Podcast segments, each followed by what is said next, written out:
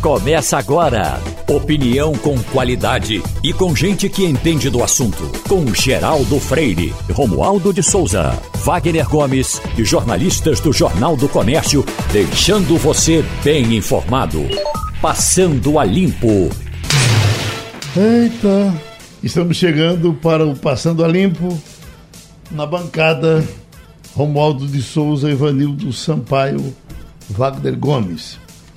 Agora, Ivanildo, ontem foi o dia da, da retomada em Brasília, né? O, os discursos, aquelas coisas, é, às vezes até falsas, mas uma linha foi tomada, me parece, por quase todos os outros, com exceção de Bolsonaro, essa de dizer, olha, vai ter eleição, quem ganhar assume, quem perder fica quieto, e vamos em frente e tal. E aquilo a gente mais ou menos sabe a quem é que eles estão dizendo.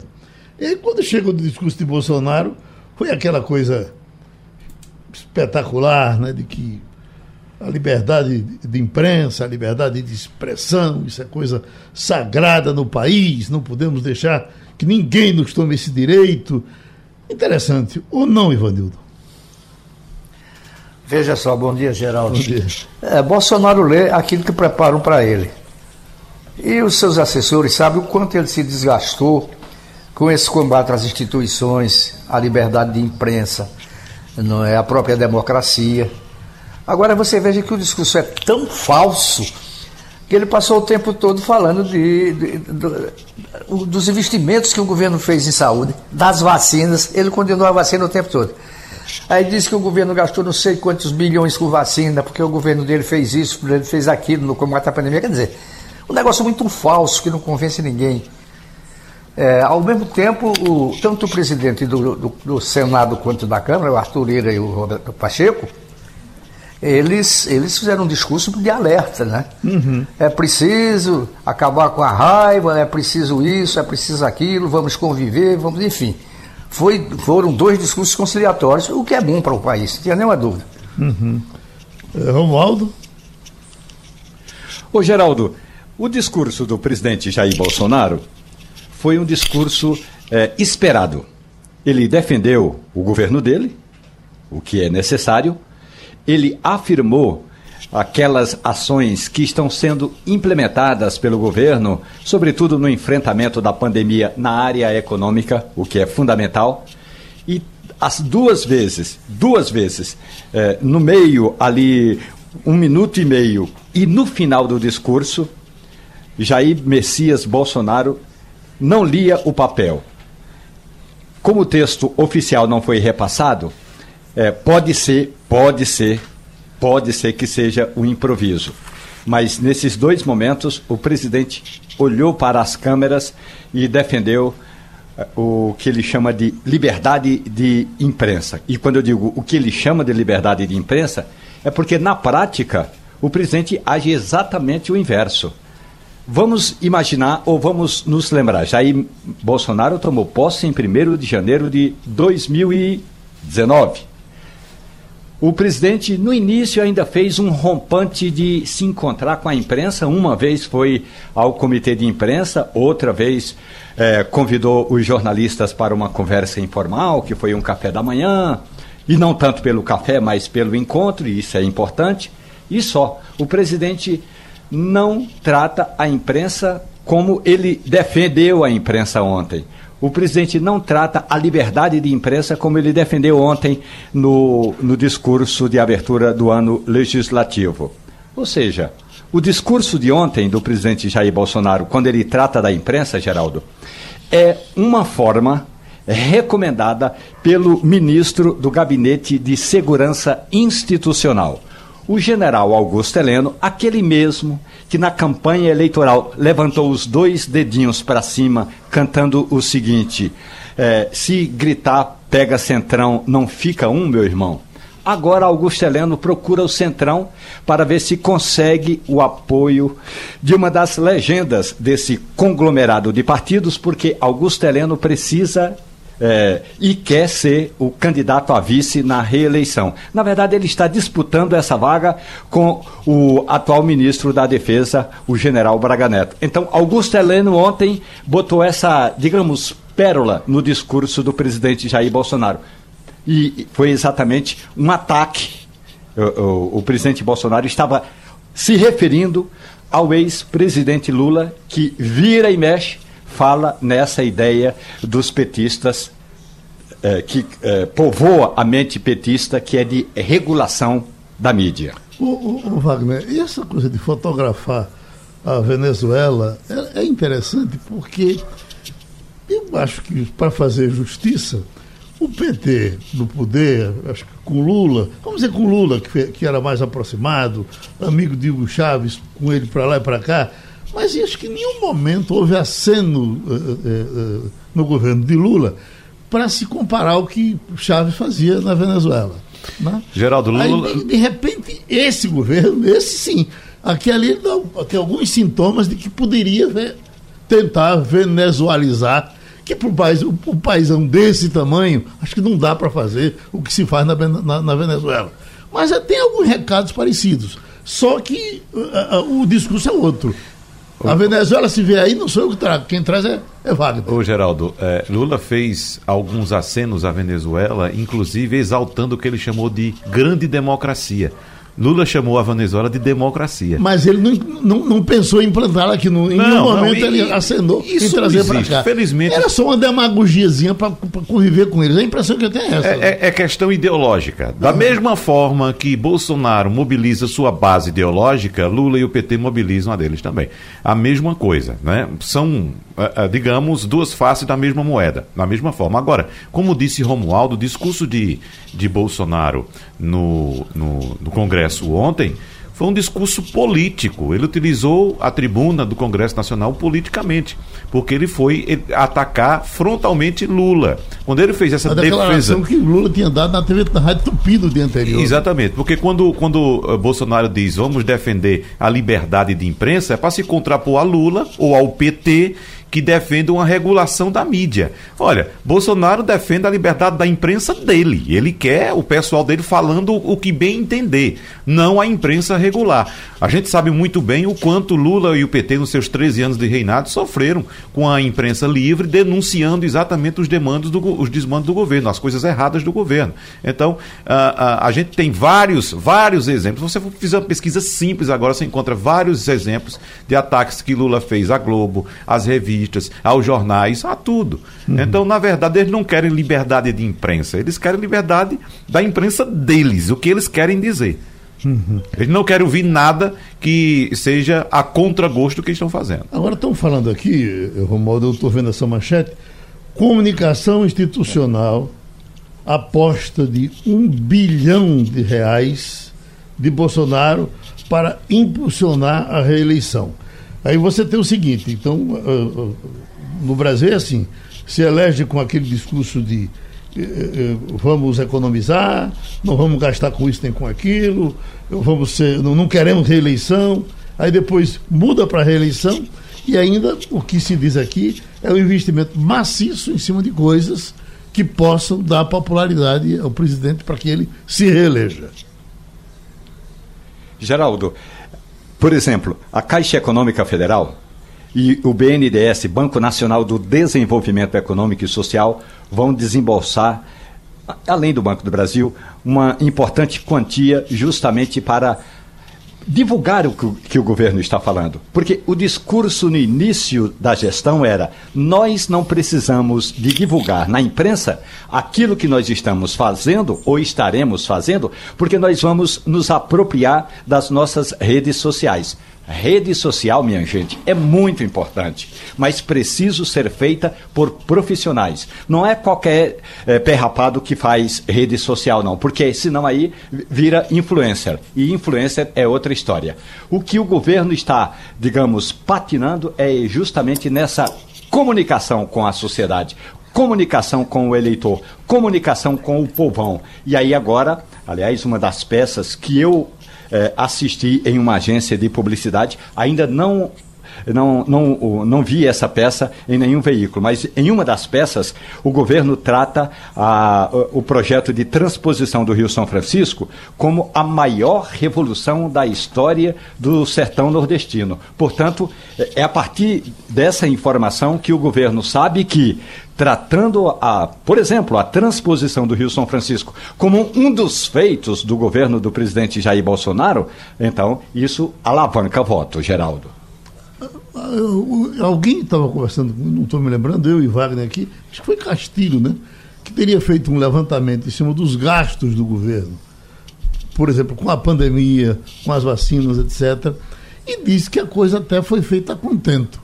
O problema é, é, gastar o dinheiro aqui e fazer um discurso contra aquilo no mesmo momento que liberava o dinheiro de alguma forma a gente viu isso, né? É, Geraldo, a gente acompanhou, na verdade, muita pressão da sociedade para que as medidas a favor, é, contra a pandemia fossem adotadas, como, por exemplo, a compra de vacinas. Eles têm pesquisa interna e sabem disso, né? Sabem né? disso, Geraldo. Uhum. Só que existe um discurso que o presidente insiste nele, que é o discurso ideológico. E, sinceramente, a gente conversa aqui com vários cientistas políticos, a gente tenta entender, porque todo governante, seja ele um prefeito, um governador ou um presidente da República, trabalha com pesquisas.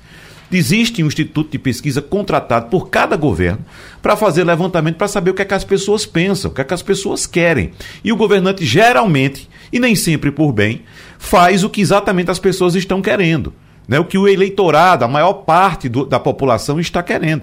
E a maior parte da população no Brasil sempre foi a favor da vacina. Você sabe muito bem disso. A pesquisa Datafolha com 94% das pessoas querendo vacina. Agora, para vacinação de crianças, Oito em cada dez brasileiros querem vacina para criança, mas o governo sempre foi contra. Mas com a pressão, o governo é obrigado a comprar, mesmo que tardiamente. A vacina contra a Covid para adultos e idosos, o governo poderia ter comprado já no segundo semestre de 2020 de 2020, veja só, né? Quando uhum. as vacinas começaram a surgir, para ter o ano de 2021 todinho já com a população já vacinando, ou final de 2020, já dezembro, como por exemplo começou a Inglaterra, já vacinando. Não, mas o governo protelou, protelou, protelou, depois da pressão grande, vai e compra.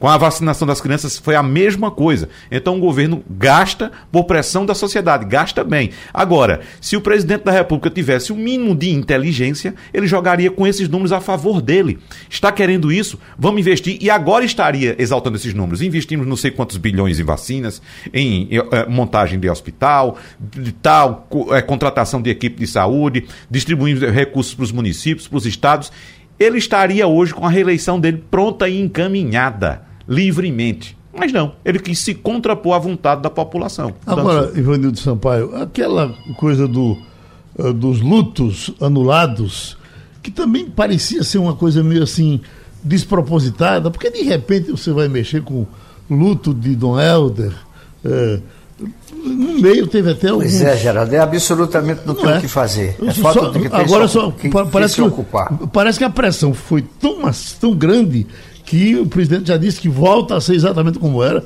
esquece esse negócio e deixa o luto lá. Oi, Ivanildo. E eu até lembrei de você é. essa semana quando saiu essa notícia, porque nós discutíamos dias antes a atitude de alguns grupos que provavelmente são ligados à esquerda de tentar tirar nomes de pontes, de ruas, do, dos, dos, dirigentes brasileiros do, da época do regime militar, não é? E é a verdade, gente discutiu é que era exatamente isso, é, é, é, é, falta do ter, de ter o que fazer.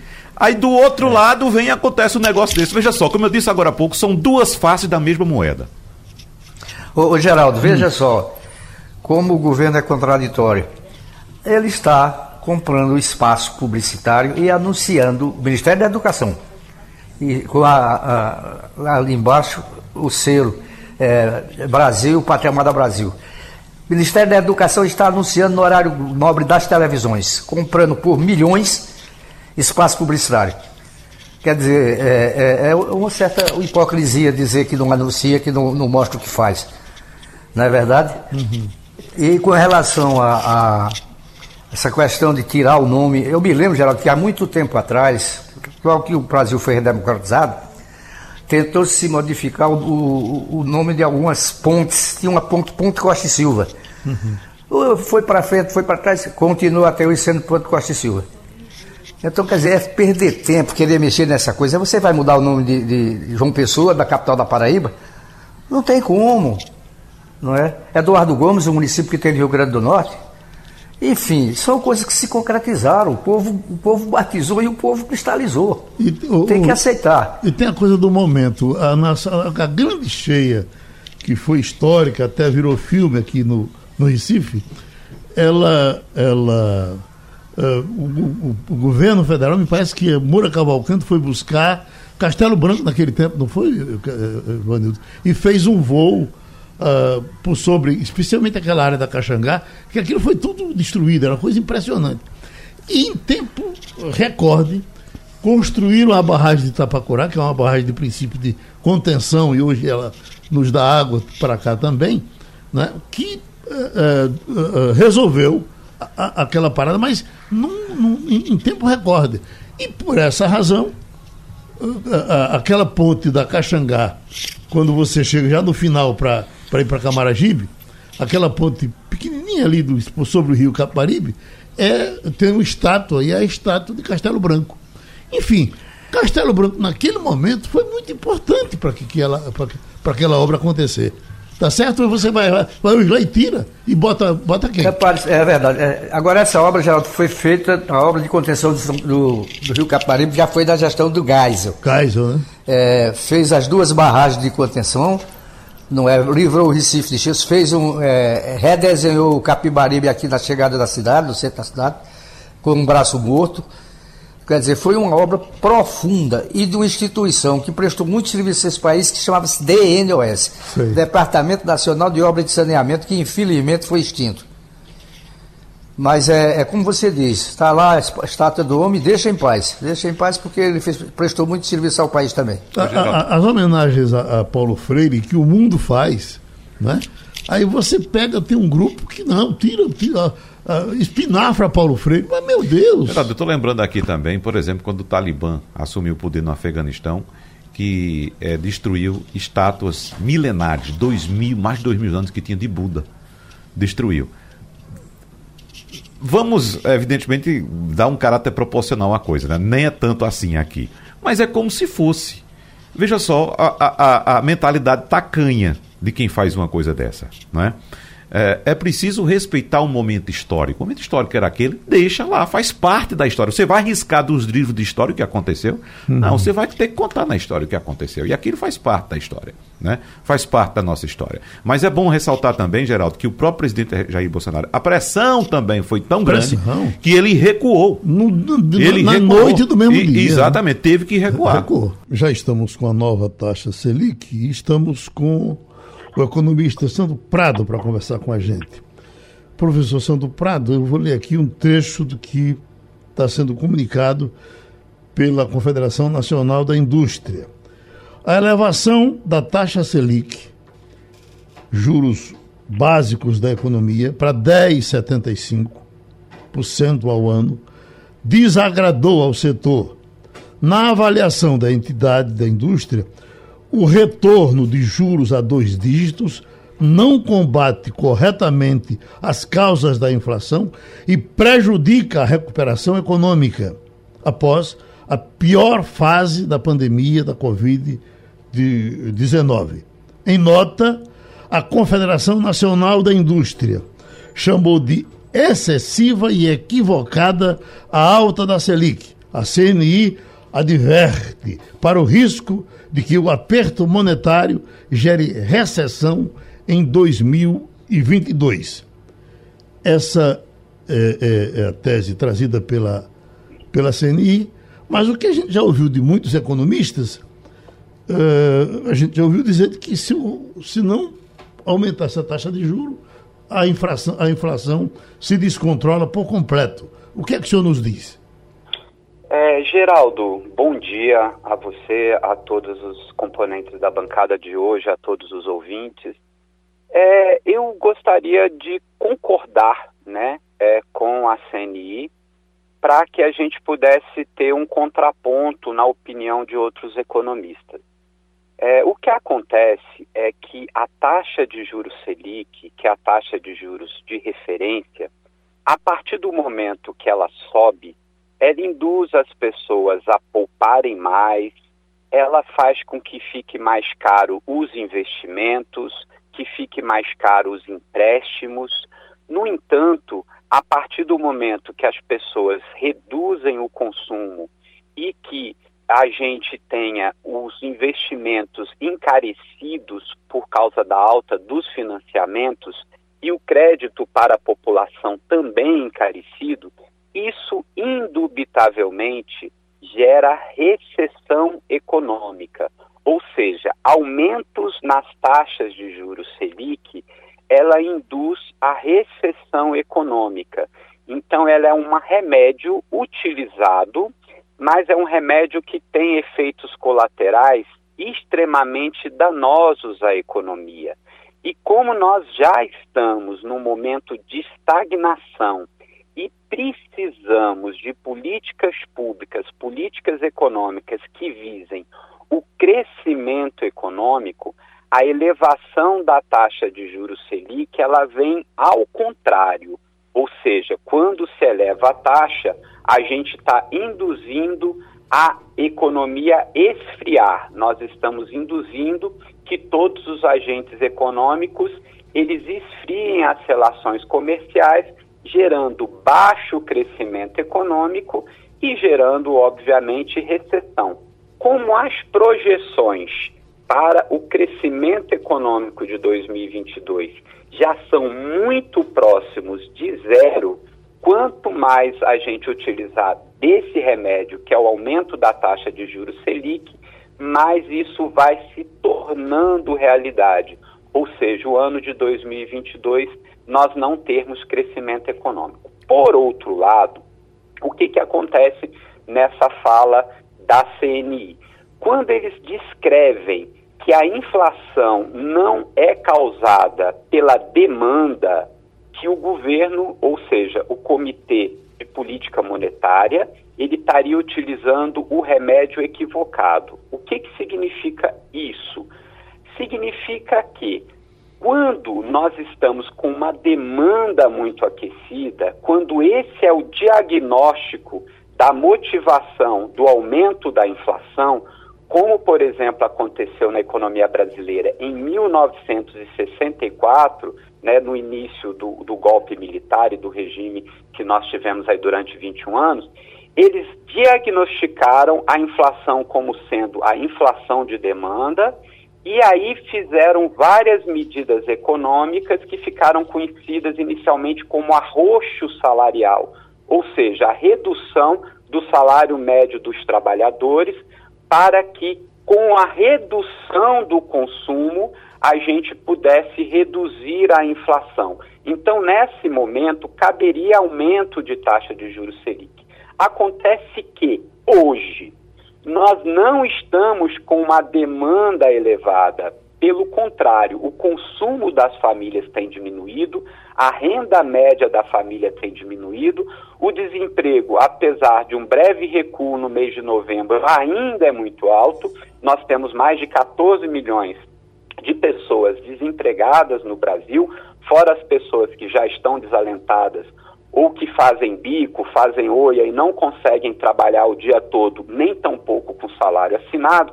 Então a gente percebe que hoje a inflação brasileira ela é alimentada pelo próprio governo, através dos preços monitorados pelo governo. Então os grandes vilões da inflação de 2021 e 2022 está, por exemplo, o aumento do preço da energia elétrica e o aumento dos preços dos combustíveis que acaba irradiando por toda a cadeia produtiva dos diversos setores econômicos. Então, quando a gente aumenta a taxa de juros, ela vai reduzir ainda mais a demanda.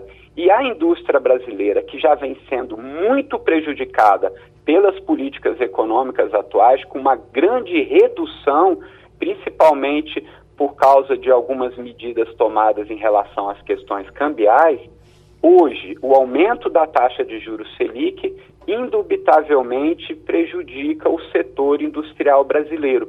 Por isso que eu vou concordar com a nota emitida pela CNI. Wagner? O professor Sandro Prado, a gente já há algum tempo vem discutindo no cenário econômico brasileiro a, a, presença de um fenômeno chamado estagflação, que é exatamente a inflação alta sem haver uma demanda, como disse a Federação das Indústrias, ou seja, sem haver consumo, como o senhor está dizendo agora, né? sem as pessoas estarem comprando. Só que esse cenário de estagflação ainda não foi consolidado no Brasil. Mas eu gostaria de saber também, e colocar também, evidentemente, que essa é a ferramenta que o Banco Central, como autoridade monetária, tem para controlar a inflação, só que, como também disse a indústria, é um remédio equivocado para este momento, né? E os juros mais altos também tornam mais caro o dinheiro emprestado, o que deve colocar um freio nos investimentos de empresas, desacelerando inclusive a geração de empregos e também a atividade econômica. Então, qual o cenário que nós temos para os próximos meses, para, para este ano, professor Sandro Prado, no entendimento do senhor, já que aparentemente o remédio que está sendo adotado não é um adequado? Perfeito, Wagner. É, a partir do momento que a gente reduz as atividades econômicas, né, esse fenômeno aí chamado de estagflação, ele aparece se a gente for ver tecnicamente, tanto no segundo trimestre de 2021 como no terceiro trimestre de 2021, nós tivemos uma inflexão no crescimento, ou seja, tecnicamente o Brasil no segundo trimestre do ano passado ele entra em recessão.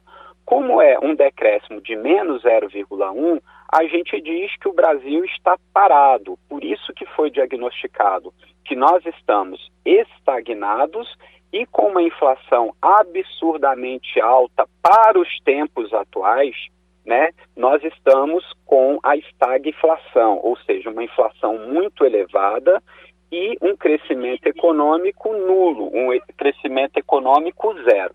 E o que, que a gente pode tirar de conclusão disso? Que a partir do momento que o dinheiro fica mais caro, ou seja, os financiamentos do BNDES, os financiamentos do Banco do Nordeste, todos os financiamentos necessários para os investimentos das empresas, porque quando uma empresa vai investir no maquinário, quando a empresa vai investir na compra de um novo caminhão, ela não faz essas compras à vista, ela faz esses, essas compras a prazo para que justamente o aumento da produção derivado do investimento possa pagar as prestações do financiamento que ela fez.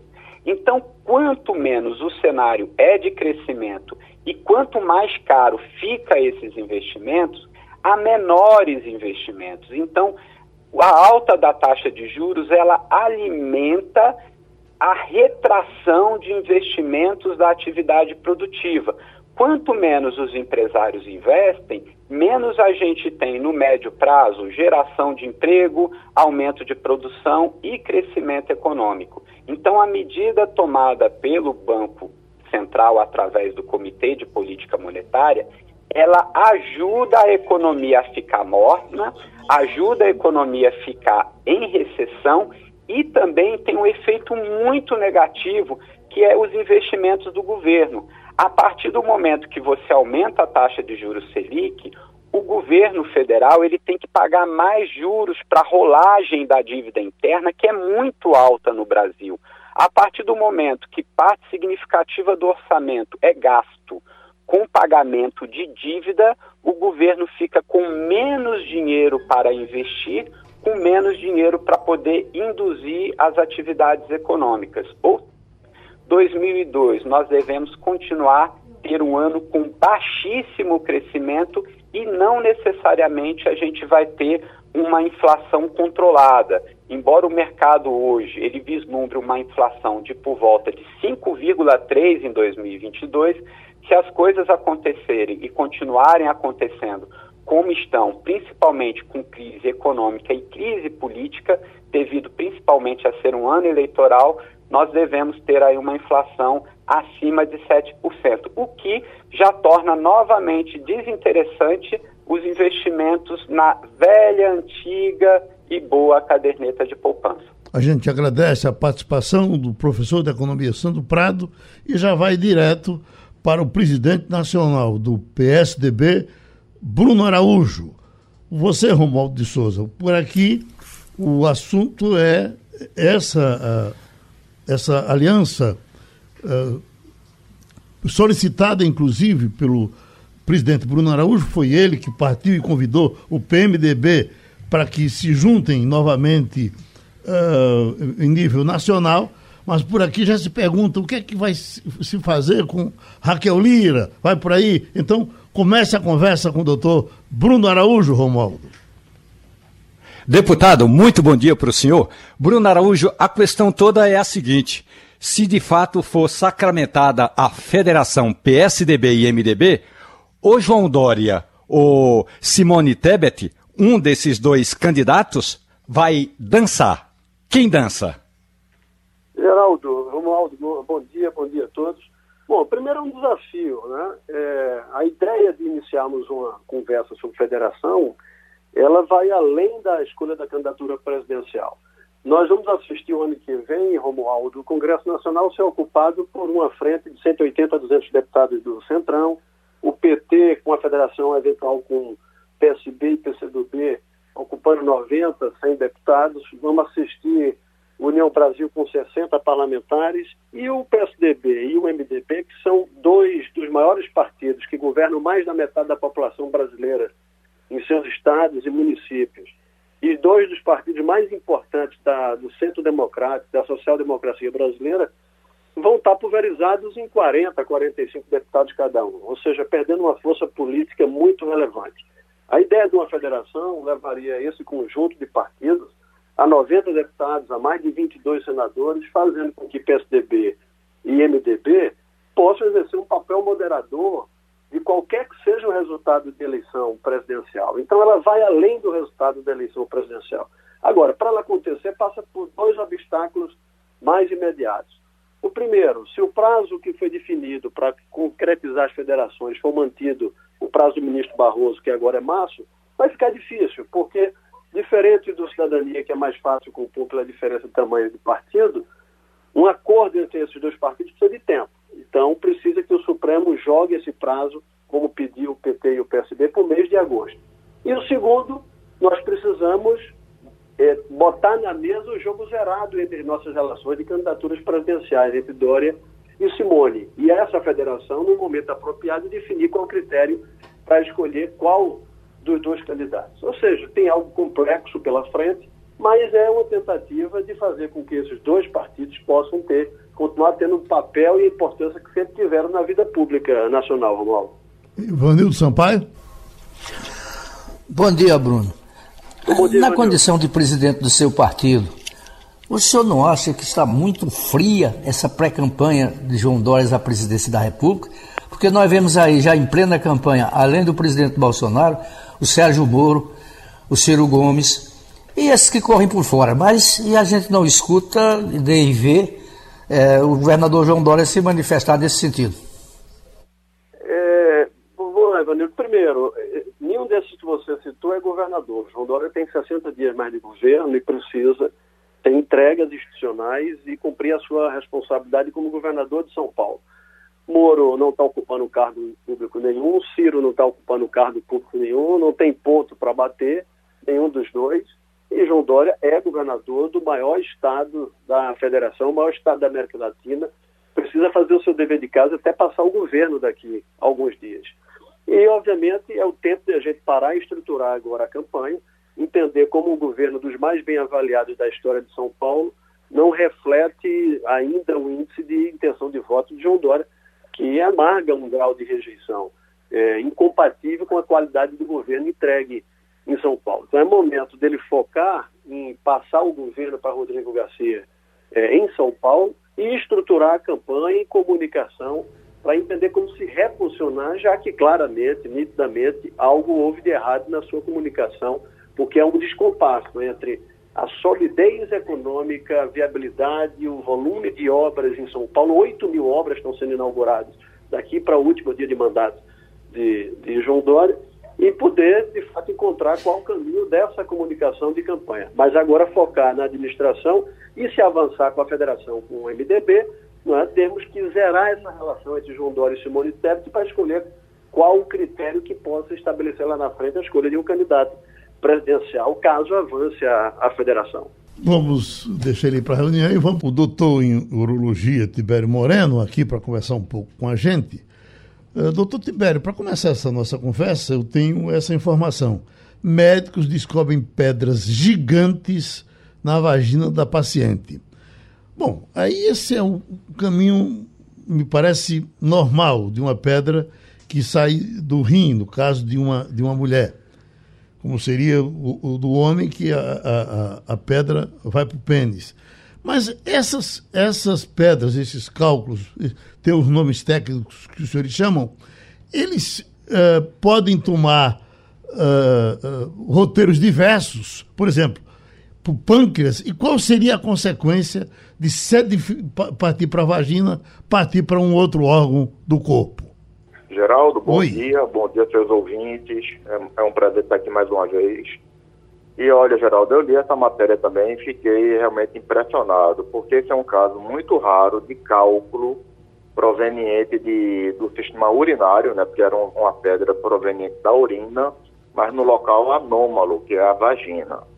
Então, lendo a matéria, deu para identificar bem que essa paciente ela teve uma história quando era criança de um trauma genital, um acidente que ela sofreu. E esse, esse acidente causou um fechamento na vagina, ela tinha um fechamento vaginal, e também teve um, uma comunicação da bexiga com a vagina, ou seja, uma fístula. Ou seja, estava vazando urina da bexiga para dentro da vagina, que isso não, é, não pode acontecer. A urina geralmente né, sai da bexiga e sai pela uretra. E a mulher faz o xixi através da uretra, que é na, no final da vagina, e sai, vai direto para fora. No caso dessa paciente, estava acumulando urina por uma comunicação anormal da bexiga diretamente lá no fundo da bexiga, da vagina, e a vagina na sua saída estava fechada. Então, uhum. esse acúmulo de urina dentro da vagina, com o passar do tempo, fez com que fosse criado, é, criadas essas pedras. Essas pedras são criadas juntamente, é, justamente porque a urina fica acumulada e ocorre a sedimentação dos cristais da urina no fundo da vagina. Então, essa sedimentação desses cristais foi formando a pedra. E ao longo dos anos, a pedra foi crescendo. A mulher não tinha é, certamente relação sexual, porque não conseguia, porque a vagina era fechada, e não, não notou que a vagina é um tubo né, é, é, oco, que é muito é, largo. Então a pedra foi crescendo naturalmente com o passar do tempo e a mulher não teve nenhum sintoma. Uhum. Por algum motivo ela procurou o serviço médico é, na idade que ela estava agora. E aí sim, na investigação vaginal, viu que a vagina era fechada e foram examinar e estava cheia de pedra dentro da vagina. Agora, no caso, no caso do homem, doutor Tibério, no caso do homem, é, o destino da, da, da pedra do rim é, é partir para o pênis? Geralmente a pedra de rim, tanto no homem quanto na mulher, tá, Geraldo? Geralmente hum. a, a pedra se forma no rim, aí dependendo do tamanho dessa pedra, ela pode continuar crescendo lá dentro do rim, ou então se for uma pedra pequena, ela pode descer do rim e descer pelo ureter. Uhum. O ureter é o tubinho que leva a urina do rim até a bexiga. Uhum. Então, quando essa pedra desce do rim até a bexiga, causa geralmente uma cólica renal, que é aquela dor forte, com náusea, vômito, pode dar febre, sangue na urina. Isso leva o paciente geralmente diretamente para a emergência ou para o consultório urológico. Então, essa pedra, quando ela engancha no ureter, a gente opera de urgência. Ou então, quando ela é muito pequena, ela desce e cai na bexiga, e geralmente da bexiga ela sai pela uretra. Aí no homem, a uretra é a uretra peniana, né? Sai pelo pelo canal da, do xixi do homem, que é do pênis. Na uhum. mulher sai pela uretra, que é curtinha, e sai no final da, da vagina. Esse é o caminho natural de uma pedra, né? Uhum. Ivanildo Sampaio. Bom dia, doutor Tibério. Há muito folclore a respeito da formação de cálculos renais no organismo humano. É, isso provoca, isso não provoca? O que é que há de, de verdade nisso? Quais são as causas principais que geram os cálculos renais? Sua pergunta é muito boa, porque realmente existe muito folclore, né? Muito disso me disse em relação a chás, tome chá disso, chá daquilo, chá de quebra-pedra, enfim, o dito popular é muito grande em relação a cálculo renal. Mas o que existe de verdade na prática clínica diária é que cerca de 90% dos cálculos são formados em pessoas que ingerem pouco líquido ao dia. A gente vive numa, numa, numa região muito quente, né? O Brasil é um país muito quente e a região Nordeste é muito quente mais ainda, né? Então a pessoa tem que tomar em média em torno de um litro e meio a dois litros de água ao dia. Água que a gente fala água é água, água de coco, sucos, é, refrigerante não é bom porque refrigerante é muito rico em, em, em, em sais minerais, então pode facilitar a formação de cálculo. A cerveja é rica em ácido úrico, pode também formar cálculo devido ao ácido úrico. Mas líquidos naturais, você tem que tomar de um litro e meio a dois litros. E existem algumas doenças que não são tão comuns que facilitam a formação de cálculo, como por exemplo o hiperparatireoidismo, que é uma doença da paratireoide, que é uma glândula que regula o metabolismo do cálcio. E com isso a pessoa começa a expelir muito cálcio na urina e, e contribui na formação do cálculo. Tem pacientes também que têm gota, aquela doença reumatológica que tem um ácido úrico muito elevado. Então, pacientes que têm gota também podem formar cálculos de ácido úrico. Uma coisa que tá, é muito comum hoje em dia são pacientes que operaram, por exemplo, é, o estômago, né? Fizeram a gastroplastia para perder peso. É, a grande maioria desses pacientes que fazem gastroplastia ficam com uma alteração metabólica que facilita a eliminação de oxalato de cálcio na urina. Então é muito comum você ver cálculo urinário em pacientes ex-obesos que fizeram cirurgia de estômago. Mas, de uma forma geral, a grande maioria das vezes, você investiga tudo no paciente e não acha nada de anormal nos exames. Mas ele bebe pouca água. Então recai naquela história. Isso não é folclore. É importante tomar muita água durante o dia, um litro e meio a dois litros para evitar a formação de cálculo. Eu fiz essa aí que o senhor falou e a minha vesícula já foi para o espaço. Eu lhe pergunto, é. agora a tendência é, é, é, o rim ficar sobrecarregado? Bem, é, cálculo de vesícula é diferente de cálculo de urina. Sim. O cálculo de vesícula, o, é a, a, a, formação dele, que geralmente é dentro da vesícula biliar, se dá devido a uma alteração do metabolismo do colesterol e, da, e das secreções intestinais. Já o cálculo de, do, da urina tem outro tipo de, de formação. Uhum. Mas é muito comum o paciente, como eu falei, que fez uma gastroplastia, ter uma alteração no metabolismo do cálcio e do oxalato. Uhum. Ocorre uma sobrecarga na, no sistema, de uma forma geral, né, no organismo, dessas substâncias. E quem bota essas substâncias para fora do corpo é a urina, é uhum. o rim.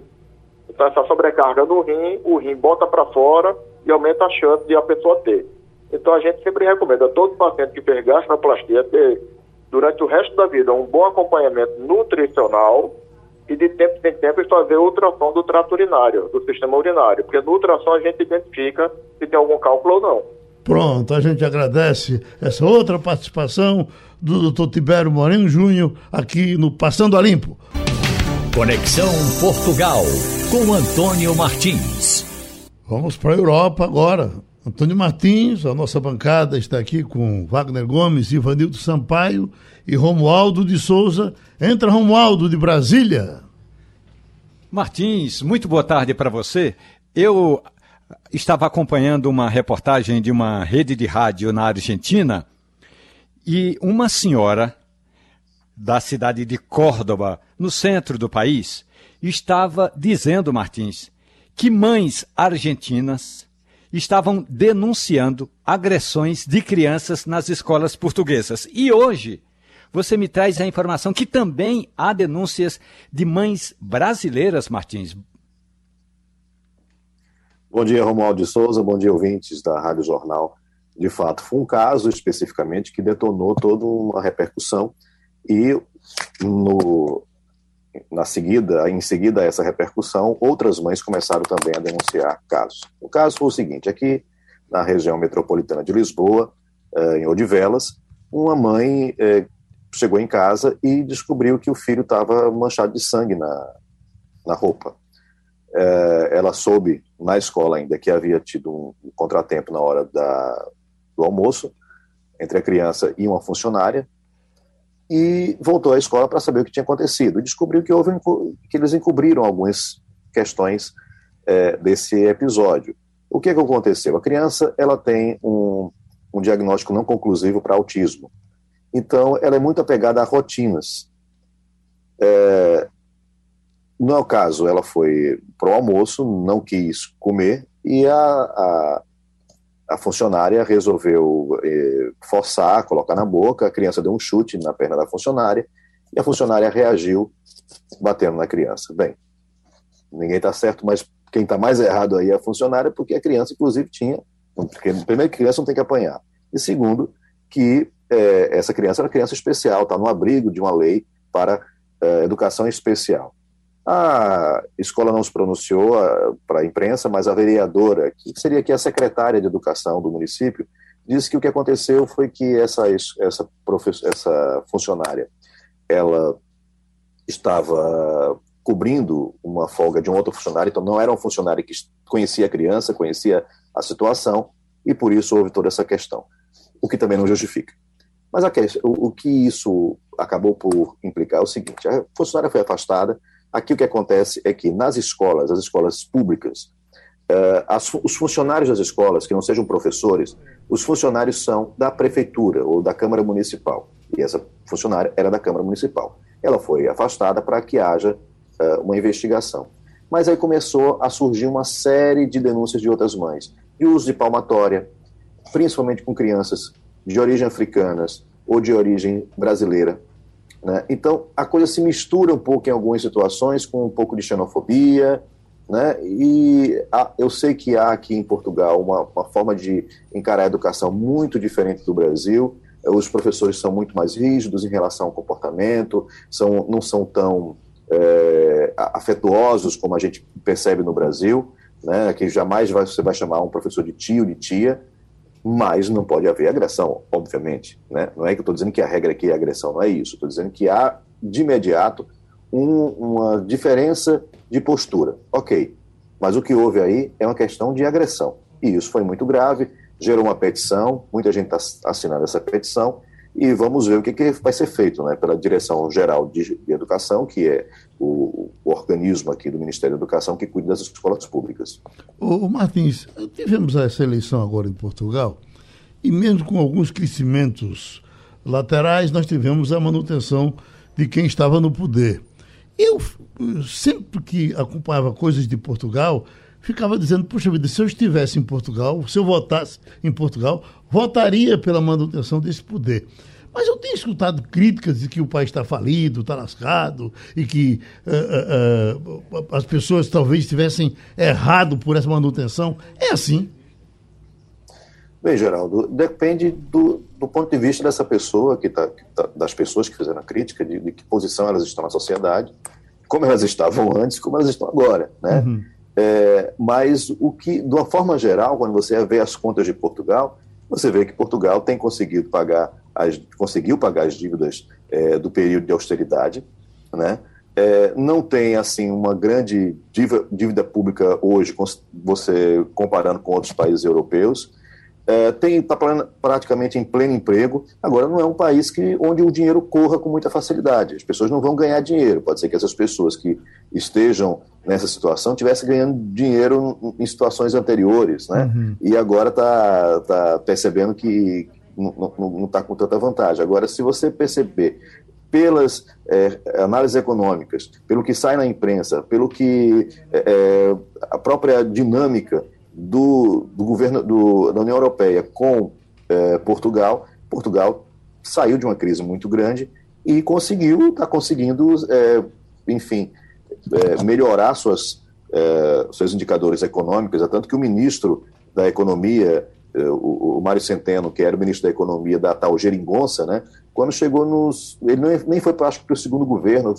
ficou poucos meses no segundo governo do, do Partido Socialista, ele já foi chamado para ser é, uma espécie de ministro da economia da União Europeia, hum. né, justamente por essa, essa performance dele na economia e de melhorar essa economia, quando todo mundo achava que, por voltar ao Partido Socialista, a austeridade ia por água abaixo, ninguém ia conseguir pagar as dívidas, ia tudo por água abaixo pelo que o PSD fez anteriormente, né, que foi o partido que estava no governo quando a Troika chegou aqui e houve o resgate de dinheiro, né? A União Europeia emprestou dinheiro para Portugal, mas não, ele conseguiu, ele seguiu a, a, a, cartilha, mesmo melhorando em alguns setores, né? Como por exemplo a questão da educação, de distribuição de livros escolares, é, alguns retirou algumas, algumas, alguns cortes que existiam é, para pensões, no caso para aposentadorias ou para quem para servidores. É, também você hoje tem passes aqui em, Portugal de transporte público, você paga um valor específico você anda quantas vezes você quiser nos vários uh, transportes públicos é, daquela região. É, então houve aí algumas melhoras para a população, né? E, principalmente a população geral. Né? Portugal não é um país é, é, é, um país um pouco desigual quando a gente compara com o restante da União Europeia, mas é, a desigualdade aqui é muito menor do que no Brasil. E o que existe é poucos ricos e uma, uma situação de muita gente classe média, né? E, enfim, essa, essa população, de alguma maneira, conseguiu se beneficiar desse governo. Então, assim, é, depende muito da, da posição que essa pessoa está. Uhum. Né? Mas os indicadores não dizem bem isso. Só uma dúvidazinha. Geringonça Aí é a mesma coisa de geringonça aqui, porque geringonça aqui é uma coisa desarrumada, mal amanhada. Uh, uh, uh, aí, aí é, tem o mesmo sentido? É uma coisa frágil, uma coisa é, feita de uma forma improvisada. Sim. Né, que foi o que aconteceu, porque esses dois partidos, à esquerda, no caso, o Bloco de Esquerda e o Partido Comunista, eles não chegaram a fazer uma coligação com o PS uhum. na época. O que eles fizeram foi um acordo. Olha, nós passamos o orçamento, que é o principal documento para se passar, que o antigo governo não tinha conseguido passar no orçamento, nós garantimos que nós votamos com vocês no orçamento. Coloquem aí algumas questões que nós queremos no orçamento, que nós aproveitamos e, e votamos com, com vocês. Nos próximos, nas próximas é, votações de outros artigos, de outras leis, de outros projetos, nós vamos discutir. Né? Mas não garantimos que vamos votar a favor. Vamos apenas discutir e temos aí uma boa vontade. Ou seja, não estava na oposição, né? mas também não estava no governo. Estava numa linha auxiliar ao governo. E era uma, uma coisa frágil, improvisada, hum. e daí o nome de geringonça. Oi, Ivanildo. Crise, ao auge da crise em Portugal, é, o governo foi obrigado a tomar várias medidas muito duras, inclusive a cortar o salário dos servidores públicos. Eu pergunto a você, estas perdas já foram recuperadas? Bom dia, Ivanildo, já. Né? É, isso foi na época ainda, a Troika foi em 2011, 2012, se não me engano, é, quando houve o governo né, do primeiro governo do Antônio Costa, que justamente quando inaugurou a geringonça, o que foi que aconteceu? O governo que tinha negociado esse resgate, né, essa ajuda da União Europeia, e que fez esses cortes, todos, né, que era esse programa de austeridade, que era uma coligação PSD com CDS, um partido que CDS, o partido do conseguiu fazer um, um vice-primeiro-ministro, que era o Paulo Portas, e que nessa eleição agora saiu do parlamento. Né? Então era uma coligação do PSD, de Passos Coelho, primeiro-ministro, com Paulo, Paulo Portas, que era vice-primeiro-ministro e era do CDS. Enfim, esses partidos de centro-direita e direita eles aplicaram bem a, austeridade no sentido de que cortaram muita coisa, enfim, conseguiram iniciar essa recuperação. Quando eles ganharam a eleição em 2015, eles ganharam por 37% dos votos, mas não formaram maioria. E tentaram passar um orçamento. Esse orçamento, quando eles perceberam que o orçamento não ia ser aprovado, eles retiraram esse orçamento e entregaram o governo ao presidente na época, que era o Cavaco Silva. É, nisso, o segundo lugar, que foi o Partido Socialista, se alinhou nessa geringonça ao Bloco de Esquerda e ao PCP, o Partido Comunista, e apresentou uma proposta de governo para Cavaco Silva. Cavaco Silva aceitou e eles conseguiram passar o orçamento. A partir daí, houve uma série de expectativas de que eles fossem descumprir o que eles prometiam, justamente retomar, ou melhor, é, retirar esses cortes salariais né, e dar algumas medidas para afrouxar um pouco a situação para os portugueses. E foi o que aconteceu. Agora eles fizeram isso de uma forma muito equilibrada.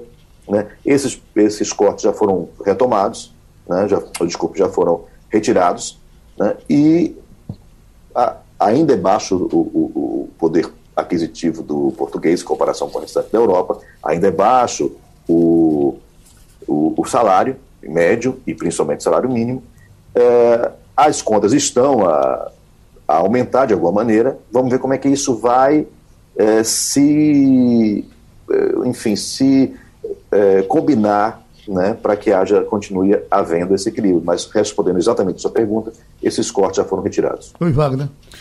Ô Martins, nós estamos acompanhando aqui a muita distância a situação tensa entre Rússia e Ucrânia e nós recebemos relatos lá da Ucrânia de jornalistas brasileiros que estão atuando no país e apontando que pelo menos na capital Kiev há um clima de tranquilidade. As pessoas caminham pela rua tranquilamente, dão entrevistas, falam sobre os assuntos, falam sobre o caso. Algumas se posicionam a favor da Rússia, outras a favor do Ocidente consequentemente, da própria Ucrânia.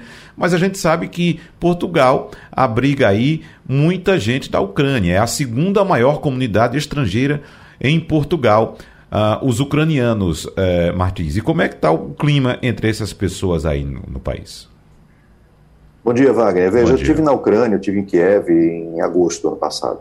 E realmente a, a população lá muito tranquila, no auge da pandemia também ainda, né? E as pessoas extremamente tranquilas em relação a, máscaras, a, enfim, as questões de, de sanitárias. Então, é, eu acho que existe dentro da, da Ucrânia, uma, como existe dentro da Rússia, uma, uma bolha vamos dizer assim, da comunicação. Né? É, e que o que chega para a gente aqui, a gente também não sabe até que ponto é o mais fidedigno, porque o que você está vendo nessa crise toda é uma grande propaganda também da Rússia e da União da, da, da, da Ucrânia e também dos Estados Unidos. Quer dizer, por mais que o, a Rússia tenha colocado lá os 100 mil soldados na fronteira, ela está dentro, da, dentro da, o território dela. Essa ameaça existe desde 2014, quer dizer, antes disso, né, mas aumentou em 2014 com a, o, a, a tomada da, da Crimeia. Então, assim, essa, essa situação na Ucrânia, eu tenho um parente na Ucrânia, e ele disse que, olha, a informação aqui é que está tudo tranquilo porque isso sempre existiu. Né? Agora, quem mora aqui em Portugal, e aí nós temos uma comunidade de 56 mil habitantes, é a segunda maior comunidade estrangeira em Portugal. Já foi a primeira. Né, nos anos 90, final dos anos 90, início do ano, do ano 2000, a, era a primeira. Hoje, a, a, brasileira é a primeira, com 300 mil, uh, cerca de 300 mil habitantes, e a ucraniana com 56 mil. Essa população é uma população que fugiu, quem está aqui, né? É uma população que fugiu da crise econômica dos anos, do início dos anos 2000, no final dos anos 90, que fugiu daquela guerra de 2014, que está apreensiva, porque o que chega para a gente é uma escalada cada vez maior dessa tensão, uma possibilidade de haver, de fato, algum tipo de confronto, e muitas dessas pessoas viviam ali na fronteira com a Rússia, que é o lugar onde há de fato sofrimento. Ali há sofrimento, porque ali há bombardeio, já houve outros, já houve outros bombardeios, a população está tá, é, nesses lugares que se declararam independentes. a Ucrânia é, criou barreiras econômicas, então eles não conseguem comprar produtos da Ucrânia, eles têm que comprar da Rússia, tudo vem via Rússia, e aí você tem, no mínimo, o acréscimo da, da, do transporte. Então, as coisas estão assim, aumentando 20%, o, o salário aumentou 20%, mas os custos aumentaram 70%, justamente por conta dessa logística agora para chegar produtos, produtos na maioria das vezes russos, ou vindo via Rússia. E antes essas pessoas compravam, enfim, da, da Ucrânia, no produtos ucranianos.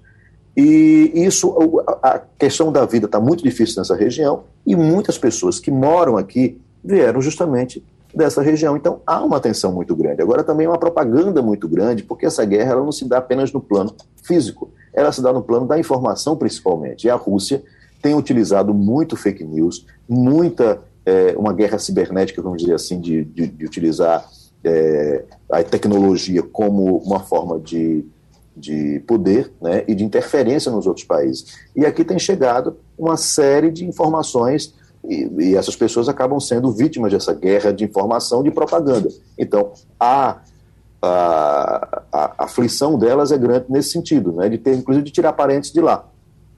É, por outro lado, o governo, o presidente Marcelo Rebelo de Souza, não é governo, é o presidente da República, disse que vai apostar, tem que se apostar na diplomacia até o último momento, que esse é o papel de Portugal, sempre, é apostar na diplomacia. Né? O governo russo, o ministro dos Negócios Estrangeiros, chegou a escrever carta para os 27 membros da União Europeia, inclusive Portugal, cartas que foram enviadas individualmente para cada um, perguntando como é que vai ser a sua segurança interna caso haja uma guerra. Né? A União Europeia pediu agora para responder em bloco. Vamos ver como é que vai ser. Mas a ideia aqui em Portugal é a diplomacia e a comunidade está apreensiva porque também, além de tudo, é vítima de uma guerra de propaganda. Novamente, Antônio Martins nos trouxe a Europa diretamente de Portugal e terminou Passando a Limpo. Você ouviu opinião com qualidade e com gente que entende do assunto. Passando a Limpo.